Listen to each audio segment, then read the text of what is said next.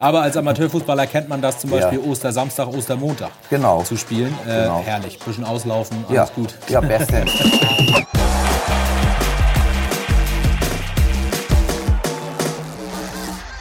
Ja, moin und herzlich willkommen hier aus dem Gutenberg in Kiel zu einer neuen Folge Holstein 1 zu 1. Unser Videotalk. Wir wollen auch in dieser Woche wieder darüber reden, was bei Holstein Kiel wichtig ist. Mir gegenüber heute Andreas Oper-Geidel, Holstein-Experte. Ich grüße dich. Hallo, Niklas, schönen Dank für die Einladung. Sehr, sehr gerne. Mein Name ist Niklas Schomburg und jetzt starten wir mit den wichtigen Neuigkeiten.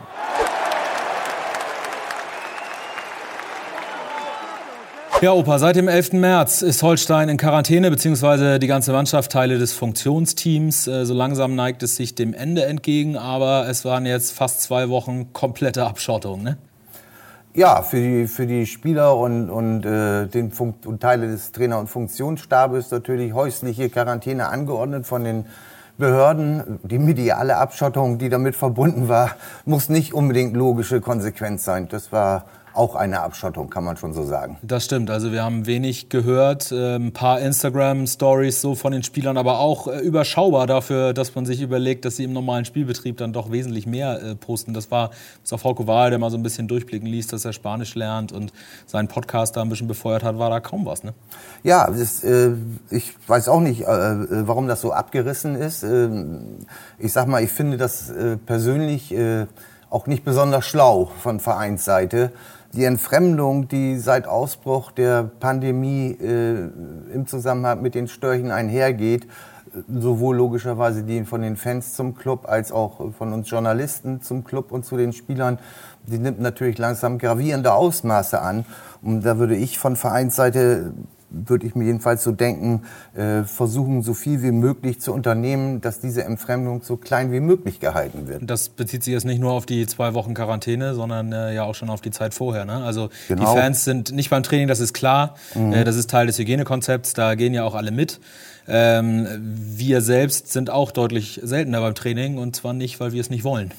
Ja, und, und äh, da sind wir natürlich in diesen Zeiten, äh, ohne dass man seinen eigenen Job irgendwie zu hoch hängen sollte, aber sind wir natürlich die Mittler zwischen den Fronten, wenn man das so sagen soll.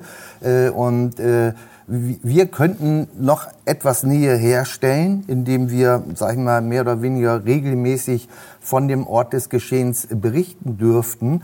Ähm, aber also ich war jetzt seit Wochen nicht mehr beim Training. Äh, ich weiß nicht, ob es andere Kollegen vielleicht von Sky, äh, die durften vielleicht mal kommen oder so, keine Ahnung. Ich bin da nicht so informiert. Also ich bin jedenfalls nicht äh, da gewesen und ich wäre bestimmt da gewesen, wenn ich gedurft hätte. Das ist ja dann auch für uns das Schöne an unserem Job tatsächlich, ne? dass wir an die frische Luft dürfen und äh, auch zu den Spielen dürfen, darüber zu berichten. Ja, die Spiele, also das muss man ja klar sagen. Die Spiele, äh, da macht das Holstein ja wirklich äh, äh vorbildlich, kann man ja sagen. Also mit mit äh, Stimmen wird man versorgt in Ermangelung einer Mixzone, die sonst üblicherweise zum äh, Austausch mit Spielern, aber da versorgt einen der Club in aller Regel äh, mit, mit äh, einigen Stimmen.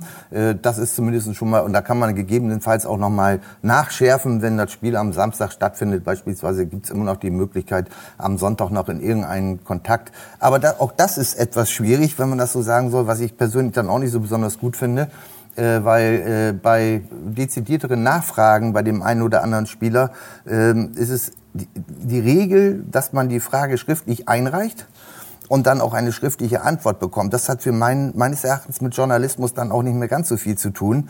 Ähm, und äh, nach, auf Nachfrage wurde gesagt, dass sonst der, der Anfall von persönlichen Telefonaten zu groß wäre, als dass man die Kontrolle noch darüber hätte. Gut, wir nehmen das mal zur Kenntnis, unkommentiert. Nun ähm, ist das eine doofe Situation, noch äh, blöder war die Situation natürlich äh, für die Mannschaft, die in, den, in 14 Tagen äh, zu Hause eingesperrt war sozusagen, auch wenn es natürlich völlig richtig ist und wir ja äh, strenge äh, befürworten in dem Fall und uns eher darüber gewundert haben, dass zum Beispiel ein Thomas Müller äh, keine äh, weitere Quarantäne der Mannschaft nach sich gezogen hat damals. Ähm, nun gut, nun ist die Quarantäne bald beendet und dann geht es für Holstein weiter und auch darüber wollen wir sprechen. Genau, wenn es dann jetzt wieder losgeht am Donnerstag, das erste Training, dürfen wir erstens nicht dabei sein, das auch an dieser Stelle mal nochmal erwähnt.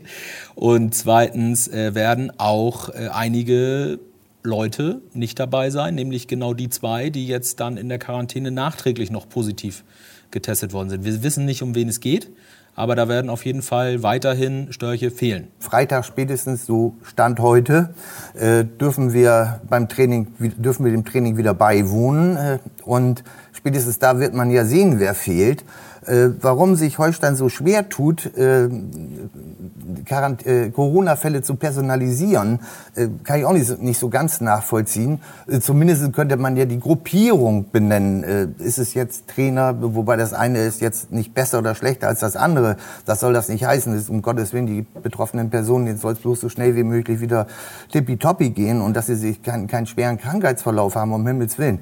Nur Holstein Kiel ist ein ein, eine Veranstaltung des öffentlichen Interesse. Und da wäre ich schon immer sehr bemüht, äh, der, der Öffentlichkeit so viel preiszugeben, wie ich für mich persönlich verantworten kann. Äh, Hinweise auf, äh, dass man keine Pflicht hat, Vereinshinweise, dass man keine Pflicht hat zur Veröffentlichung von Namen oder Personen und man sich da in dem Zusammenhang auf den Datenschutz bezieht, äh, die, die äh, kann ich auch nicht so ganz nachvollziehen. Du hast ja ein schönes Interview hier geführt in den Kieler Nachrichten mit Cheftrainer Ole Werner und in dem Interview wenn man drei Sätze gerade auslesen kann, geht zumindest relativ unzweifelhaft daraus hervor, dass es sich bei, bei den jüngsten beiden Corona-Fällen um Spieler handelt. Oder handeln müsste eigentlich, wenn man die Worte einigermaßen korrekt interpretiert, die der Cheftrainer da gegeben oder hat fallen lassen. Also von daher verstehe ich das auch alles nicht. Also spätestens am Freitag, sage ich mal, äh, müsste eigentlich da klar sein, um wen sich das handelt.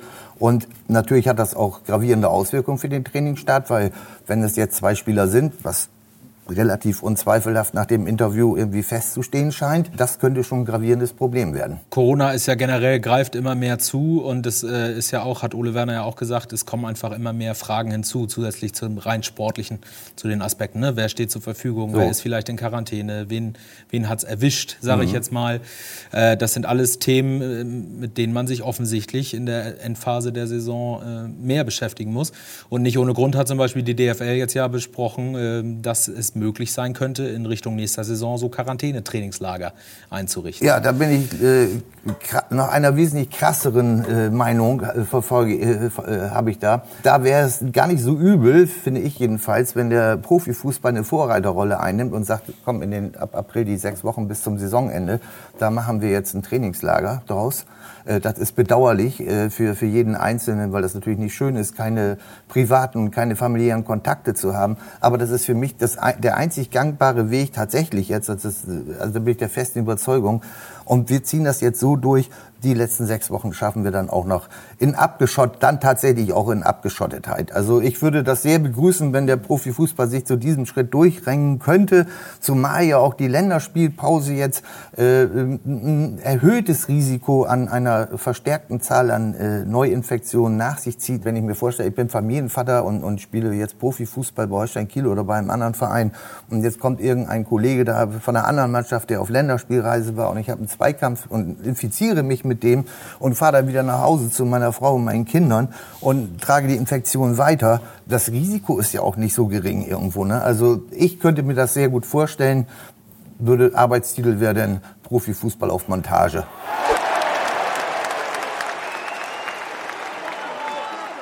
Du hast es angesprochen, die Länderspielpause. Holstein Kiel international sozusagen. Nun ist kein Storch bei den Länderspielen dabei, weil Jason Lee natürlich äh, ebenso in Quarantäne ist wie etwa ein Janni Serra, der vielleicht für die U21 in Frage gekommen wäre.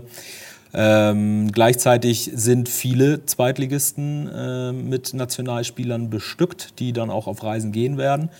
Und danach bleibt es international für Holstein, nämlich drei englische Wochen am Stück, eine regulär und eine durch die beiden Nachholspiele, die jetzt ausgefallen sind. Also jetzt ist dann nochmal so anderthalb Wochen Ruhe vor dem Sturm. Ne? Ich sag mal so, wenn, wenn diese, diese Corona-Geschichte bei Holstein äh, der, der Zusammenhang positiv ist, in diesem, verbietet sich eigentlich in diesem Moment. Aber wenn es denn überhaupt was gibt, ist es der Zeitpunkt. Weil man jetzt die Möglichkeit hat, in der Länderspielpause nach Ablauf der Quarantäne sich noch eine gute Woche, zumindest mit einem Großteil der Mannschaft, auf dieses Spiel beim VfL Bochum am Ostersonnabend vorzubereiten. Jeder kann die Tabelle lesen. Mit, mit äh, zwei Siegen in den Nachholspielen würde man jetzt Tabellenführer sein, ist völlig klar. Aber äh, auch das lehrt die Erfahrung. Das sind in April sieben Spiele in 22 Tagen. Mit einer Taktung, dass man Ostersamstag äh, in Bochum spielt und Dienstag drauf in Heidenheim. Die weiteste Auswärtstour überhaupt. Je nachdem, was da passiert an Ergebnissen, da bin ich mir also felsenfest sicher, äh, wird das eine, eine wegweisende Geschichte geben, diese beiden Spiele. Äh, mit einem positiven Ausgang könnte das einen Floh nach sich ziehen, wo man dann auch relativ locker äh, sieben Spiele in äh, 22 Tagen bestreiten kann. Denn merke, alles äh, als alter Fußballer weißt du das auch, jeder Fußballer spielt lieber, als dass er trainiert. Genau.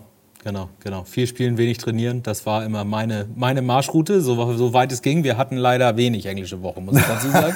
Aber als Amateurfußballer kennt man das zum Beispiel ja. Ostersamstag, Ostermontag genau. zu spielen. Äh, genau. Herrlich. Bisschen auslaufen, alles ja. gut. Ja, bestens. Ne? ja, also ich denke auch. Also, aber wie gesagt, wenn, wenn du da jetzt, sagen wir mal, im, im Worst Case äh, zwei Niederlagen einsteckst äh, zu Beginn dieser, dieses Rittes irgendwo, dann äh, werden die folgenden Hürden nicht kleiner. Vor allem, wenn man gesehen hat, wie Bochum aufgetreten ist am Montagabend ähm, gegen Düsseldorf, das um die letzte Aufstiegschance gespielt hat quasi. Und wie eiskalt äh, die zugeschlagen haben. Sehr souveräner 3 zu 0 Sieg. Also das wird ein, das wird Duell der Zweitliga-Giganten da in Bochum. Ne? Könnte dabei rauskommen, wobei ich sage, dass das, was Bochum da abgezogen hat in, in Düsseldorf, ist, ist wirklich bemerkenswert. Aber zur Wahrheit gehört, gehört natürlich auch, dass Düsseldorf einfach, äh, auf Deutsch gesagt, ein bisschen zu dämlich gewesen ist, seine Torchance zu nutzen. Also da hätte genauso gut ein 3 zu 3 oder gar ein 4 zu 3 Sieg für, für Düsseldorf rausspringen können. Äh, ist aber eine Qualität, die man im Aufschießkampf braucht. Unweigerlich, wenn man die nicht hat, dann äh, hat man da vorne auch nichts zu suchen. Und es wird äh, nach der Ruhe und dem Luftholen für die entscheidende Phase mit Sicherheit ein rasantes Spiel. Ähm, bei Holstein die Flügelzange mit äh, Finn Badels und Fabian Reese respektive Joshua Mees äh, immer fix unterwegs. Bei Bochum ist mit Gerrit Holtmann ein äh, Usain Bolt ja, dieses Sports genau. auf der Seite beheimatet. Also darauf können wir uns freuen. Die Störche ja. holen Luft, äh, nehmen Anlauf und dann Je nachdem, wer, wer vielleicht möglicherweise noch ausfällt. Ne? Das ist richtig. Das müssen wir erstmal abwarten. Darüber mhm. sprechen wir in der nächsten Woche, wenn wir etwas mehr Klarheit haben, hoffentlich. Mhm. Dann äh, sind es nämlich noch äh, drei Tage bis zum Bochum-Spiel. Mhm. Bis dahin jetzt mal gucken, wie die Störche aus der Quarantäne kommen, ob der Ball gut am Fuß liegt, wie Ole Werner es auch schon gesagt hat. Das könnte ein paar Tage dauern. Wir werden das beobachten. Ich sage vielen Dank. Ja, sehr gern. Für den Besuch und für die erhellenden äh, Statements. Wir werden dich messen an äh, den zwei richtungsweisenden Spielen, spätestens. Und ähm, ja, wir wollen nächste Woche dann weitersprechen, sehen, was die ersten Erkenntnisse sind, wenn die Störche wieder auf dem Platz stehen. Bis dahin, macht's gut, ciao. Ciao, ciao.